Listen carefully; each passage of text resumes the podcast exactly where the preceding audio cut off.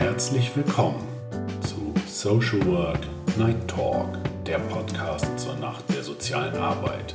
Heute sprechen Sarah und Sascha über die Entschleunigungsgesellschaft, eine Utopie. Hey Sarah, äh, entschuldige, dass ich zu spät bin, aber weißt du, wenn die Kinder selbstständiger werden, wollen die einfach alles allein machen.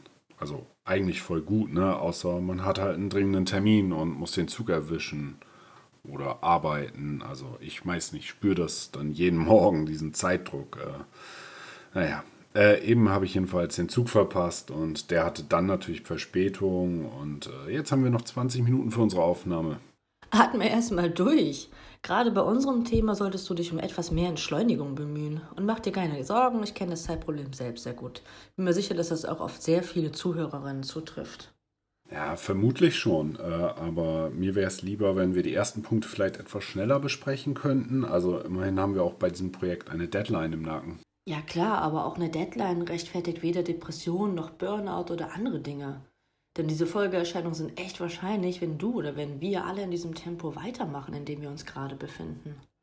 Ja, mich stresst das einfach. Und äh, ich meine, etwas entschleunigen fände ich gerade ganz cool, aber so aus Sicht der Studienleistung und um die Zeitvorgabe einzuhalten, meinst du nicht auch, dass Entschleunigung gerade total kontrainduziert ist? Nicht, wenn es einem hilft, aus diesem Druck und dem Kreislauf auszubrechen. Du darfst dich dabei selber nicht vergessen. Wir sind die ganze Zeit dieser Beschleunigung ausgesetzt. Deswegen spricht ja auch Hartmut Rosa von der Beschleunigungsgesellschaft. Er sagt ja zum Beispiel, dass es insgesamt drei große Ströme gibt. Die technische Beschleunigung, die des sozialen Wandels und die des Lebenstempos. Wie soll mir das jetzt in meinem Alltag helfen?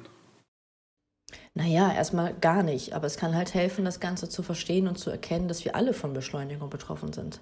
Wenn du zum Beispiel mal an deine E-Mails denkst, ich denke mal, du hast mindestens drei Accounts oder so, ne?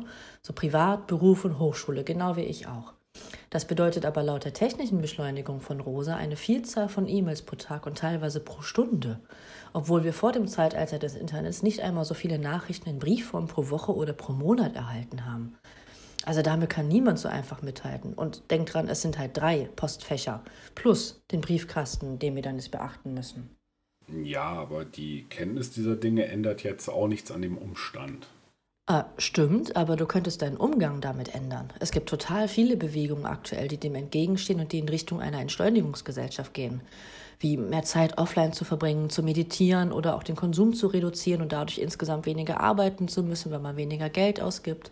Es geht ja auch darum zu schauen, was für dich wichtig ist und so gut wie möglich entsprechend deine eigenen Prioritäten zu leben. Meditation, ich weiß nicht. Also damit werde ich einfach nicht warm. Ähm, aber weißt du was, da fällt mir gerade die Drei-Listen-Methode von Reheis ein. Äh, bei der geht es auch um Prioritäten. Die bitte was? Hm, ja, äh, das, äh, genau, das ist eine Technik von Fritz Reheis, einem Pädagogen und Soziologen. und halt mit so drei Listen. Also wir haben eine Liste A, dafür fragen wir uns, was ist uns wirklich wichtig im Leben, wofür nutzen wir gerne unsere Zeit. Dann kommen wir zu einer Liste B. Darauf machen wir uns Gedanken, wofür wir unsere Zeit tatsächlich derzeit verwenden. Mm, und auf Liste C schreiben wir die letzten Gelegenheiten, bei denen wir uns selbst und andere befähigt haben, gemeinsam einen Rahmen zu gestalten, welcher die Diskrepanz zwischen den Listen A und B verringert. Ein Glück bin ich Sozialarbeiter, ansonsten wäre Liste C bei mir beschämend leer. Zufrieden bin ich damit allerdings auch nicht. Ähm, jetzt wünschte ich, ich hätte die Zeit gehabt, mir da ein bisschen mehr vorher zu überlegen. Also ich finde den Gedanken gut, dass man schaut, wie man sich selber ein wenig entscheiden kann. Es muss ja nicht immer alles schnell oder sofort sein. Wir verpassen halt nichts, wenn wir einen Moment mal abwarten. Ich bin ja selber Mutter, wie du weißt, und ich bringe ja meiner kleinen Tochter, die ist jetzt zweieinhalb, auch immer bei, erst einmal so durchzuatmen, mal einen Schritt Pause einmal langsamer zu machen. Und in meiner Arbeit mit den Jungs sehe ich auch immer wieder, welchem Druck sie ausgesetzt sind, wie wenig Zeit oder Spielraum sie in ihren Augen für Entscheidungen haben, die teilweise auch wirklich relevant für das weitere Leben sind, das sie führen wollen. Und dieser Zeitdruck führt dann eben leider auch oft zu irgendwelchen Fehlentscheidungen. Und naja, dann landen sie bei mir in der Jugendhilfe im Strafverfahren. Naja, klar, also ich meine, immer die neuesten Handys haben, die neuesten Songs und TikTok-Videos zu kennen. Na, trotz langsameren Herangehen kannst du aber ja die Zeit auch nicht anhalten und na, die läuft halt immer weiter. Na, vor einiger Zeit war es halt noch YOLO und jetzt gibt es halt FOMO, the fear of missing out, also die Angst, irgendwas verpassen zu können. Ne? Und stell dir mal vor, so eine Entschleunigungsgesellschaft, in der jeder meditiert und weniger erreichbar ist. Ich meine, Stillstand wäre ja nun auch keine Lösung. Irgendwie muss es ja weitergehen und rückwärts geht ja auch nicht, also bloß nicht. Äh, also ich stelle mir eher vor, dass man sich fragt, wozu muss eigentlich Wachstum stattfinden und wann muss Beschleunigung sein. Also wenn ich mir halt beispielsweise die Innovationszyklen von Smartphones anschaue, mit eher geringen relativen Neuerungen, so ein paar Megapixel mehr Kameraleistung, als wenn das der oder die Laien überhaupt bemerkt. Ne? Äh, aber in der Pandemie gab es dagegen ja auch einige Beispiele, wie punktuelle Beschleunigung möglich ist. Also etwa bei der Entwicklung von Medikamenten oder auch beim Ausbau von Beatmungsplätzen. Auch wenn hier natürlich nicht immer alle Prinzipien eingehalten wurden, die wir uns vielleicht vorstellen. Aber vielleicht auch etwas mehr so, also so wie 2015, als viele geflüchtete Menschen aufgenommen werden konnten und gerade die soziale Arbeit und das Ehrenamt da unheimlich viel möglich äh, gemacht haben. Also jedenfalls äh, solche Wachstumsschübe ausgelöst werden, na, dann wenn sie halt der Allgemeinheit und irgendwie den Menschenrechten dienen. Und na, dafür müssten sie auch definitiv international gedacht werden. Also da könnten natürlich die Kosten nicht wieder outgesourced werden. Also da dürften nicht woanders prekäre Situationen geschaffen werden. Stattdessen müsste die Balance halt irgendwo zwischen Reproduktionsfähigkeit und Lebensgrundlage anhand der Menschenrechte und halt auch Kinder- und Behindertenrechte und so stehen können. Ne? Also ähm, dann kämen wir irgendwie bei so einem verantwortlichen Miteinander an. Also nichts verschwenden, Teilhabe ermöglichen, auf unsere Mitmenschen achten und die Umwelt. Also Sparsamkeit als Tugend, Genügsamkeit. Also ich lasse einfach mehr für andere übrig. Das klingt aber sehr gesellschaftspolitisch. Ich finde, dass zunächst jeder erstmal für sich selbst schauen sollte, welche Auswirkungen die Beschleunigung auf einen hat und wie man damit umgehen kann. Soziale Arbeit soll, wenn du an Lothar Bönig denkst, ja auch dazu befähigen, dass die Menschen selbst einen Ausweg aus Problemsituationen finden. Naja, aber, aber wenn wir davon sprechen, Menschen zu befähigen, Wolfgang Hintel nennt das nach Aktivität suchende, nicht betreuende Interaktion lass mich dir sagen, dann sollten wir auch außerhalb unserer organisationellen Programmatiken schauen. Stichwort Ergebnisoffenheit. Also dahinter steckt ja auch erst die Möglichkeit, fallunspezifische Ressourcen zu erkennen.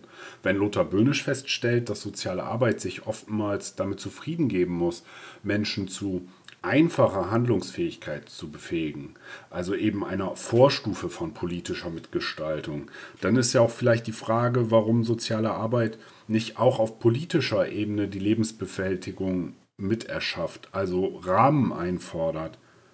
Aber da holt Böhnisch mich auch wieder ein. Ne? Also wir müssen auch akzeptieren, was wir uns auf die Fahnen schreiben. Also wir müssen damit leben, wenn Menschen damit zufrieden sind und gar nicht den Willen haben, mehr zu tun.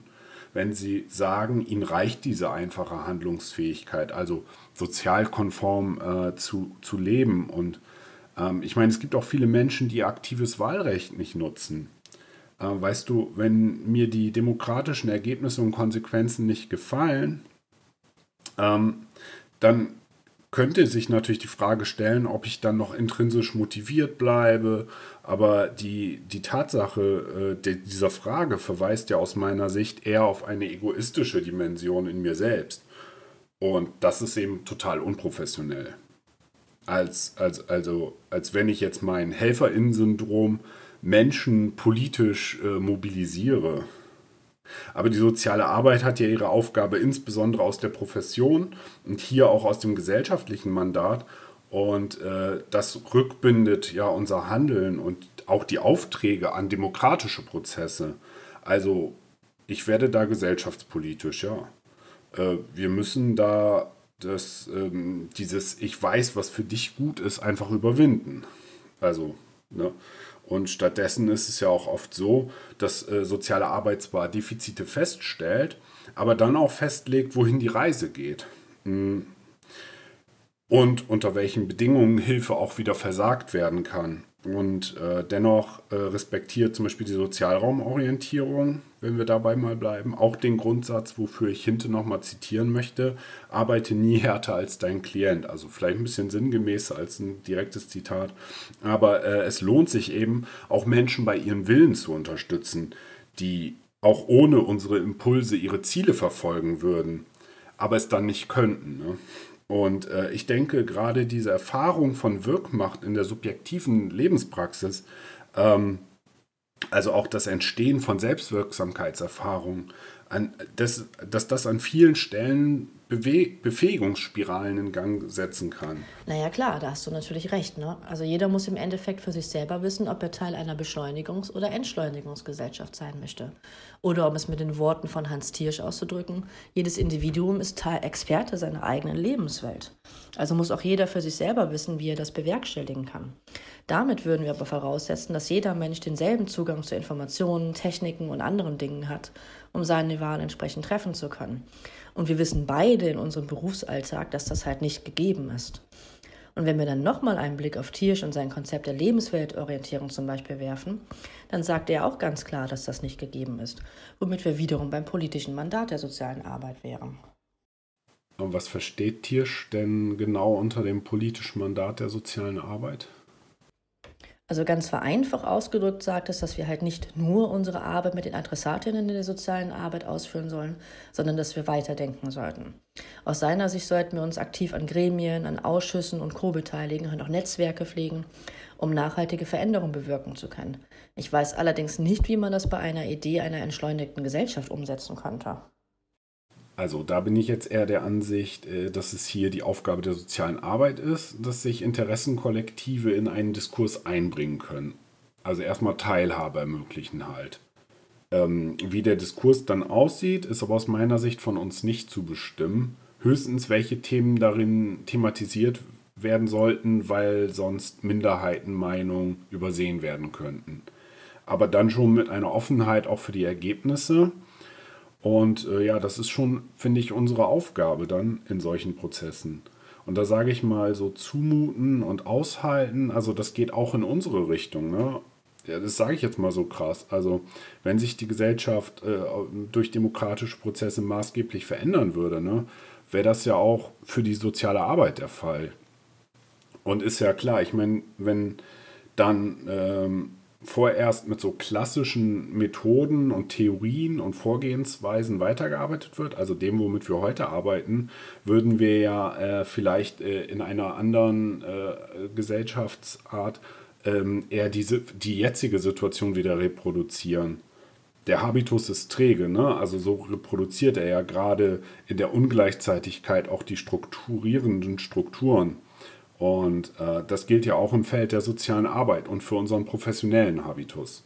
Und ich sag mal, wenn, wenn wir in so einer Utopie denken, müssen wir nicht nur offen sein für gesellschaftliche Entscheidungen, sondern auch für Veränderungen in der sozialen Arbeit. Also äh, die Dynamik auf allen Ebenen einbeziehen. Praxis, Forschung und Innovation in der sozialen Arbeit als Entwicklungsprozess. Natürlich kann das nicht immer Nacht geschehen auch wenn es in Anbetracht einer Beschleunigungsgesellschaft ein wenig ironisch ist, dass die Entschleunigungsbewegung Zeit braucht. Eine andere Frage ist ja aber doch, wie soziale Arbeit heute mit diesem Beschleunigungsphänomen umgehen kann und wie sie solche Prozesse begleiten könnte. Und darüber haben wir schon gesprochen, auch wenn wir uns da nicht so ganz einig waren. Ja, einig sind wir uns äh, darin, dass wir uns entschleunigen sollten, um uns nicht in dieser Beschleunigung zu verlieren. Ne? Aber in meinen Augen erfordert das eben mehr, als Menschen zu befähigen oder sich in Gremien zu beteiligen. Wie sehe denn da deine Herangehensweise aus? Du meinst jetzt so richtig abstrakte Ideen? Äh, also ja, äh, das wäre dann zum Beispiel eine Demaskulinisierung der Gesellschaft. Also vielleicht wie bei Lothar Böhnisch Sozialpädagogik der Nachhaltigkeit. Also dass patriarchale Strukturen wie Wettbewerb, Steigerung, Hierarchien und so, ähm, dass die alle sichtbar gemacht würden und dann umgeformt werden könnten. Also zum Beispiel, dass statt Wettbewerb gegenseitige Verantwortungsübernahme gedacht wird. Hm, so ähnlich hat das auch äh, Tobias Esch in seinem Buch geschrieben und dazu GastautorInnen eingeladen. Äh, daher kommt übrigens auch dieser Gedanke bei mir, äh, dass man unter Effizienz dann nicht mehr verschwenden versteht, mh, hm, statt einer Gewinnoptimierung. Das sind aber ziemlich groß gesteckte Ziele. An einigen davon, wie der Demaskulinisierung, arbeiten wir schließlich schon seit geraumer Zeit. Gut, da gibt es aktuell einige neue Entwicklungen oder neue ähm, Publikationen drüber, aber wie willst du diese Ziele denn jetzt aktuell erreichen? Ja, dafür müsste es eine, Fritz Reheis nennt das Zeitpolitik geben. Also nebenher müsste auch erstmal die Arbeits- und Wirtschaftspolitik wieder in die eigentliche demokratische Politik äh, rein.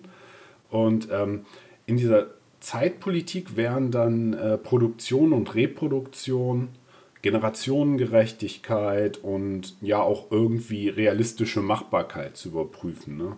Und aus meiner Sicht äh, müsste so etwas auch grundsätzlich international gedacht werden. Ne? Also dann, damit dann eben nicht äh, Mängel und Defizite äh, outgesourced werden. Also auf jeden Fall müsste diese Zeitpolitik eine demokratische Institution bleiben, nicht ein Diktator der Willkür irgendwie ermöglichen. Ne? Also dahinter ließe sich natürlich auch echt viel rechtfertigen, was nun äh, ja oder was eigentlich auch nur durch demokratische Institutionen und überwachende Institutionen kontrolliert werden kann. Ne? Also wie jetzt Gerichte, also an denen BürgerInnen zum Beispiel dann klagen können. Ähm, also ja, also vielleicht wäre das auch noch was für das Bundesverfassungsgericht, wenn man im Grundgesetz die Generationengerechtigkeit noch ein bisschen weiter ausbaut vielleicht. Womit wir die Beschleunigung oder die Entschleunigung aber auch in die Wirtschaft bringen müssten. Was hat das denn dann noch mit sozialer Arbeit zu tun? Ich denke, dass Tiersch das mit dem sozialpolitischen Mandat nicht in den Maßstab eines Bundesverfassungsgerichts gedacht hatte. Mhm. Also genau, wenn wir davon ausgehen, dass jetzt zum Beispiel Care-Tätigkeiten, ne, wie das Erziehen von Kindern oder die Pflege von Menschen, also künftig mit entlohnt werden müssten oder eingepreist, wie Ökonominnen das nennen, ähm, und daher auch real, also bei der tatsächlichen aufzuwendenden Dauer der Reproduktion und so berücksichtigt werden müssten, ähm, also da könnten einige Felder der sozialen Arbeit sich auch stark verändern, äh, andere vielleicht beinahe verschwinden. Ne? Ich, ich denke da so, also Kita nicht mehr so als Mittel arbeiten zu können, sondern entweder um die Selbstentfaltung zu ermöglichen oder halt auch die Option bezahlt, die eigenen Kinder zu erziehen. Oder allein die ganzen Maßnahmen, welche Menschen in Arbeit vermitteln, die quasi inzwischen so selbstreferenziell geworden sind. Ne? Und in so einer Gesellschaft durch Sinnschöpfungsangebote und Selbstfindung ersetzt werden müssten. Also dennoch glaube ich, dass soziale Arbeit, also soziale Arbeit wird neue Probleme entwickeln, im, im Interesse einer Situationsverbesserung neue soziale Probleme konstruieren und sie wird zugleich nie tatsächlich unnötig werden. Also auch eine utopische Welt würde ja nicht ohne Problemlagen und Spannungen äh, auskommen. Also ja, so wie das halt auch in den Familien und guten Freundschaften äh, vorkommt. Also, aber, aber die wären dann vielleicht einfach nicht mehr existenzgefährdend. Ne? Ich so. Okay, das kann ich mir alles auch vorstellen. Wir wissen aber auch, dass solche Prozesse nur ganz allmählich in Bewegung geraten. Und viele Menschen sind bereits heute im Burnout, haben heute Depressionen oder glauben mit 22 bereits ihren Lebenslauf verbaut zu haben. Da müssen wir dann Angebote haben, denen, die jetzt greifen können. Und andere Bereiche sind da bereits weiter als die soziale Arbeit. Pflegepersonal bekommt Achtsamkeitsworkshops, viele Wirtschaftsunternehmen haben Entspannungs- oder sogar Lichttherapieräume. Also da hinken wir sowohl in unserer Sparte an sich als auch in unserer Arbeit mit den Klientinnen nochmal hinterher. Ja, also ich bleibe dabei, dass ich es schwierig finde, wenn Einzelne jetzt über Achtsamkeit und Meditation ihre Geschicke in die Hand nehmen sollen. Also die Wirksamkeit bezweifle ich nicht. Ne? Und, und ich denke, ähm, wenn es der eigenen Selbstentfaltung dient, ist das auch richtig gut. Äh, mir geht es eher um die, ähm, ich, ich sage das jetzt mal ganz polemisch, ne? Verschreibung.